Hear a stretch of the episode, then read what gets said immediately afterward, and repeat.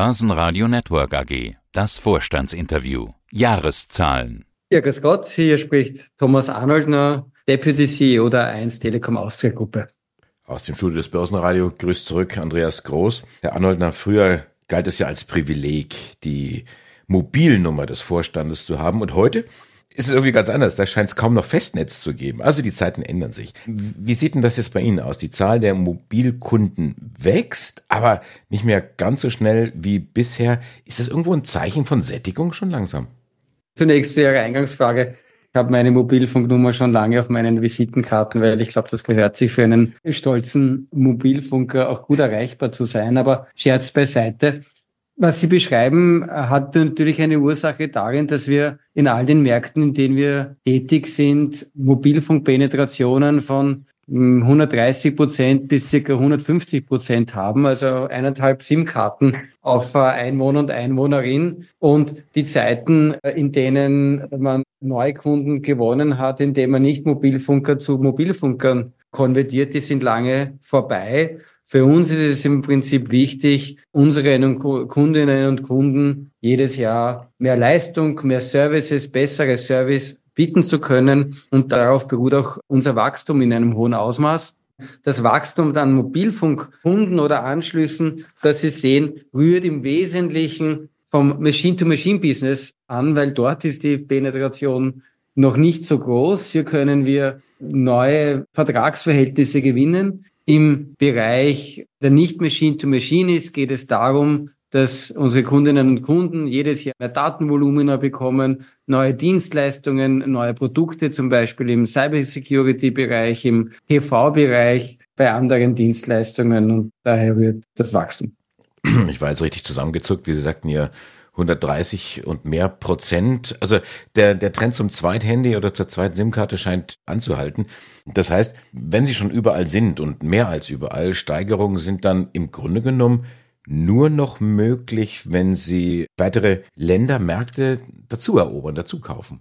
Naja, unsere Priorität ist es nun einmal, bei unseren bestehenden Märkten Wachstum zu zeigen. Und das haben wir über die vergangenen Jahre sehr konsistent geschafft. Wir sind nach wie vor eines am stärksten wachsenden Telekom-Unternehmen in Europa. Das hängt damit zusammen, dass unsere Kundinnen und Kunden auf der einen Seite jedes Jahr mehr an Leistung bekommen. Im Mobilfunkbereich ganz einfach gesagt 30 bis 40 Prozent mehr Datenvolumen, das wir in unseren Netzen sehen. Und das schlägt sich nieder zum Beispiel in höherwertigen Tarifen, in mehr Datenvolumen, die die Kunden in Anspruch nehmen und in Zusatzleistungen, die ich vorhin eh schon mhm. aufgeführt habe. Also das heißt, schauen wir die Zahlen an. Umsatz steigt 5 Prozent auf 5,3 Milliarden, EBTA 1,9 Milliarden. Unterm Strich bleiben 646 Millionen. Und das ist eine Marge von etwa 13 Prozent. Was freut Sie jetzt als Chef mehr, dass der Umsatz nochmal so deutlich gestiegen ist oder die Gewinnseite? Um präzise zu sein, wir schauen primär weder auf das eine noch das andere, sondern wir blicken auf eine Kennzahl oder zwei Kennzahlen dazwischen, die uns sehr wichtig sind, nämlich unsere EBITDA-Entwicklung und unsere Cashflow-Entwicklung, weil wir glauben, dass das die Maßzahlen sind, die am meisten aussagen über die langfristige bereinigte operative Entwicklung äh, unseres Geschäfts und auch im EBTA haben wir ja zum Beispiel im vergangenen Jahr fast fünf Prozent Wachstum sein können. Free Cashflow hatten Sie angesprochen, der ist positiv mit 487, ist aber zurückgegangen, 20 Prozent. Woran liegt das? Ja, das liegt unter anderem an den stark gesteigerten Investitionen. Wir haben im vergangenen Jahr in unserem Footprint fast 1,1 Milliarden Euro in die Infrastruktur investiert, davon allein 133 Millionen für Frequenzspektrum. Ja, damit sind wir auch ähm, in diesem Thema Märkte. Schauen wir uns mal an. Also neben Österreich, Mazedonien, Kroatien, Serbien, Slowenien, dazu Bulgarien, Weißrussland, also Belarus. Sind da jetzt noch weitere Expansionen geplant oder sagen Sie, das war es jetzt erstmal, jetzt lasst uns mal diese Märkte entwickeln? Also die Priorität liegt auf dem Letzteren, was wir gesagt haben, weil äh, wir glauben, dass wir in den bestehenden Märkten noch viel Potenzial haben. Wir sind in manchen dieser Segmente schon Nummer eins, aber in vielen noch nicht, sondern in einer meistens in einer sehr starken Nummer zwei Position und haben hier natürlich die Ambition, hier weiter zu wachsen, zu wachsen in Marktanteilen, zu wachsen in der Breite der Dienstleistungen, die wir anbieten, ob das jetzt im Privatkunden- oder im Geschäftskundenbereich ist. Eines der starken Wachstumssegmente hier sind zum Beispiel IT-Dienstleistungen für Unternehmen, wo wir in Österreich und Bulgarien schon sehr weit sind, aber wo wir glauben, dass wir Ähnliches auch in den anderen Märkten erreichen können wo wir bei Großkunden schon sehr weit sind, aber wo wir glauben, dass wir auch bei kleineren und mittleren Unternehmen ein entsprechendes Potenzial haben. Die gute Nachricht für uns ist, wir sind eines der finanzstärksten Telekom-Unternehmen in Europa, das sich zum Beispiel auch darin widerspiegelt, dass wir jetzt im Dezember auch von der dritten Ratingagentur ein Rating im A-Bereich erhalten haben. Und diese Finanzstärke gibt uns auch die Möglichkeit zu reagieren, wenn wir anorganisches Wachstumspotenzial außerhalb des Footprints sehen. Wir haben immer ganz klar gesagt, für uns ist das kein Selbstzweck, sondern wir wollen anorganisch nur dann wachsen, wenn wir glauben, dass wir den Unternehmen, dass wir den Eigentümern dadurch auch einen Mehrwert bieten. Das bedingt zum Beispiel auch entsprechend attraktive Bewertungen. Aber im Unterschied zum anderen haben wir zumindest die Möglichkeit zu handeln und hier aktiv zu sein und wenn sich Gelegenheiten ergeben, wollen wir die ergreifen, aber setzen uns da selbst auch keinem unnötigen Druck aus. Da waren jetzt viele Stichworte dabei, die ich dann noch klären möchte, so nach und nach. Also Kreditrating, dann das Thema, was hat der Investor davon? Aber bleiben wir noch mal ganz kurz bei den Ländern. Ein Land, wenn Sie in Ihrer Präsentation besonders, und zwar ist das Belarus, Weißrussland. Das klingt so ein bisschen, als ob das ein Sorgenkind wäre. Ist das einzig und allein das Thema Währung?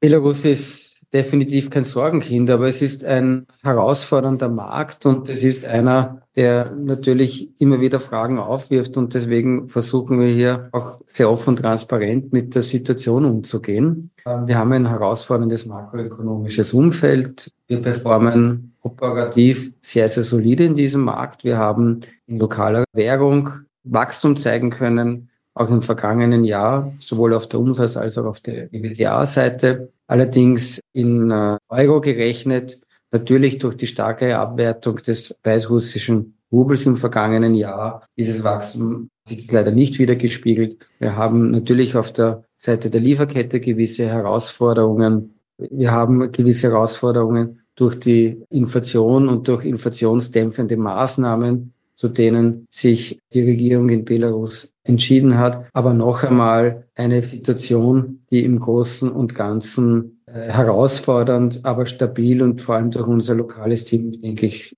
in Anbetracht Umstände sehr gut gemanagt ist. Wie ist denn jetzt der Stand bei Thema Kostensenkung, Automatisierung mit KI? Da hatten wir uns zuletzt drüber unterhalten. Das war ein großes Thema gewesen. Haben Sie das schon umsetzen können?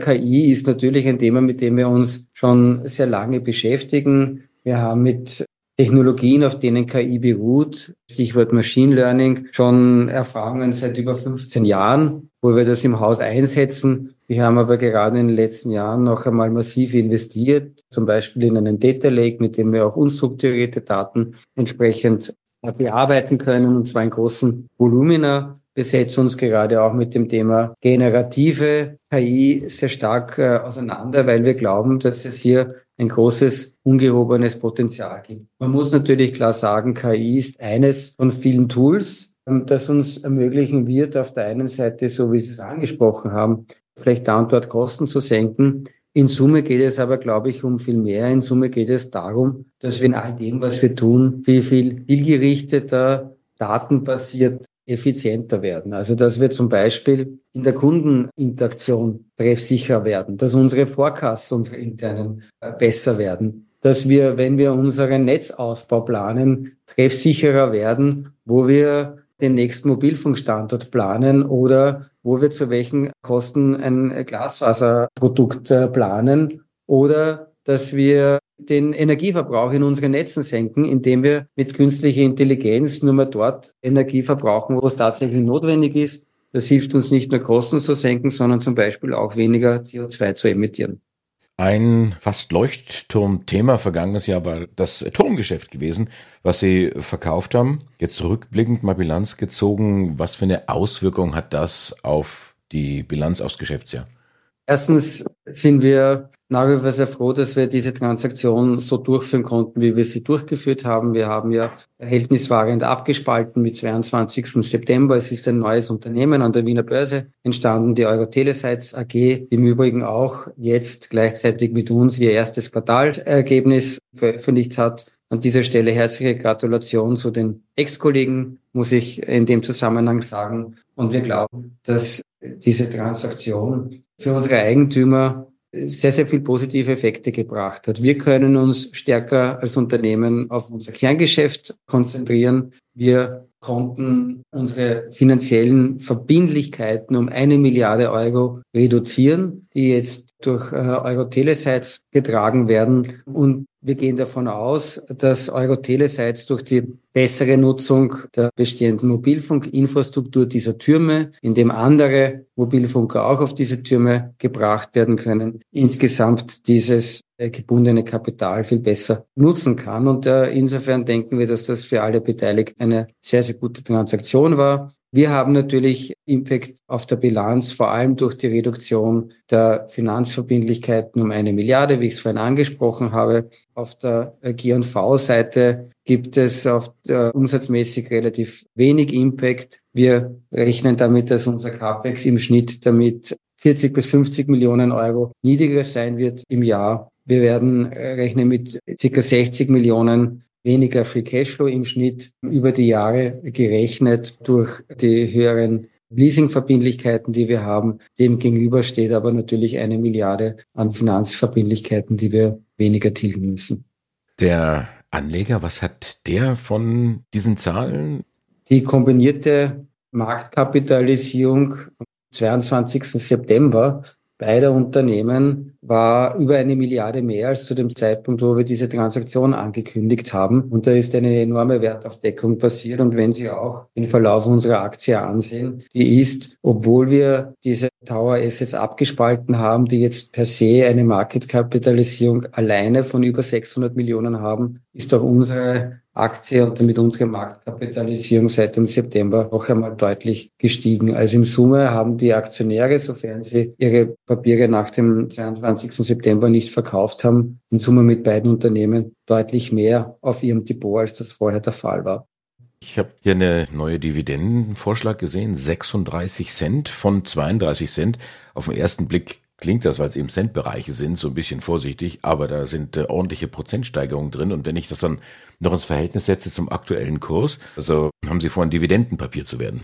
Was uns, glaube ich, auszeichnet, ist die Verlässlichkeit der Dividende und zwar nicht nur der Auszahlung, sondern auch der Erhöhung der Dividende. Ich glaube, es ist jetzt das siebte Jahr, dass wir unsere Dividende erhöhen. Im Schnitt waren das circa neun Prozent Dividendenerhöhung pro Jahr. Wir befinden uns da jetzt mit unserer Dividendenrendite in, denke ich, durchaus guter Gesellschaft. Was uns allerdings auszeichnet, ist, glaube ich, vor allem das Ausmaß an Sicherheit, das man mit dieser Dividendenrendite bekommt. Die Dividende ist sehr, sehr gut abgesichert, sowohl durch das Auszahlungsverhältnis, was uns Net Result betrifft, als auch durch den Free Cashflow. Und wir haben ja auch in unserem Kapitalmarkttag im September angekündigt, dass wir vorhaben, die Dividende entlang der verbesserten Performance des Unternehmens über die Jahre auch entsprechend weiter anzuheben. Also in Summe denke ich, eine sehr, sehr attraktive Kombination aus solider Dividendenrendite, die sehr gut abgesichert ist und einer Bewertung des Unternehmens, die zumindest viele Analysten immer noch als sehr attraktiv ansehen, mit sehr solider Bilanzstruktur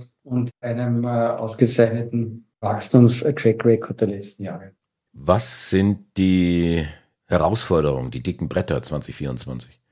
Na, ich glaube, es muss uns gelingen, in einem Markt, der immer noch von hoher Inflation geprägt ist, zu schauen, dass wir das auch auf der Umsatzseite entsprechend spiegeln können, indem wir so relevant sind für unsere Kundinnen und Kunden, dass wir auch diese wertsichernden Maßnahmen durchführen können, dass wir gleichzeitig entsprechend unsere Kundinnen und Kunden überzeugen können, mehr zusätzliche Services, Bandbreiten, andere Dienstleistungen in Anspruch zu nehmen und dass wir gleichzeitig auf der Kostenseite weiter so effizient bleiben, wie wir sind und mit dem Kostendruck, ob das auf der Energiekostenseite, auf der Personalkostenseite ist, entsprechend zu gehen. Wir haben, und das glaube ich betrifft jedes Unternehmen im Hochtechnologiebereich, sicherlich sehr große Herausforderungen in der Skill-Transformation. Das ist ein wesentlicher Eckpfeiler unserer Strategie, wo wir vor allem die Art und Weise, wie wir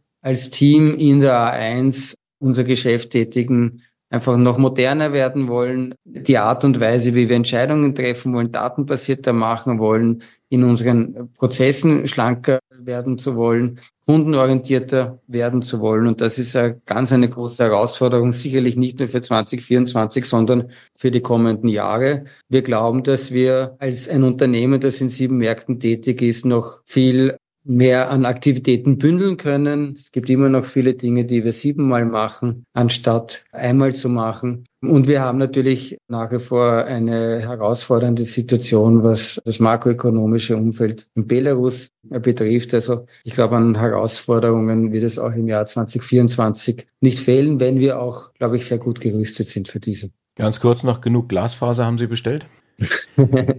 Wir haben unser Glasfaserausbauniveau in Österreich auf Rekordniveau und wir werden dieses Rekordniveau auch weiterhin beibehalten. Unser Glasfasernetz ist jetzt 73.000 Kilometer lang. Sie haben recht. Es gibt gewisse Kapazitätsengpässe äh, auf den Lieferantenseiten, äh, aber als diejenigen, die das größte Rollout-Volumen in Österreich stemmen, denke ich, sind wir gut gerüstet. Thomas Arnoldner, der CEO der 1 Telekom Austria. Dankeschön fürs Interview. Alles Gute.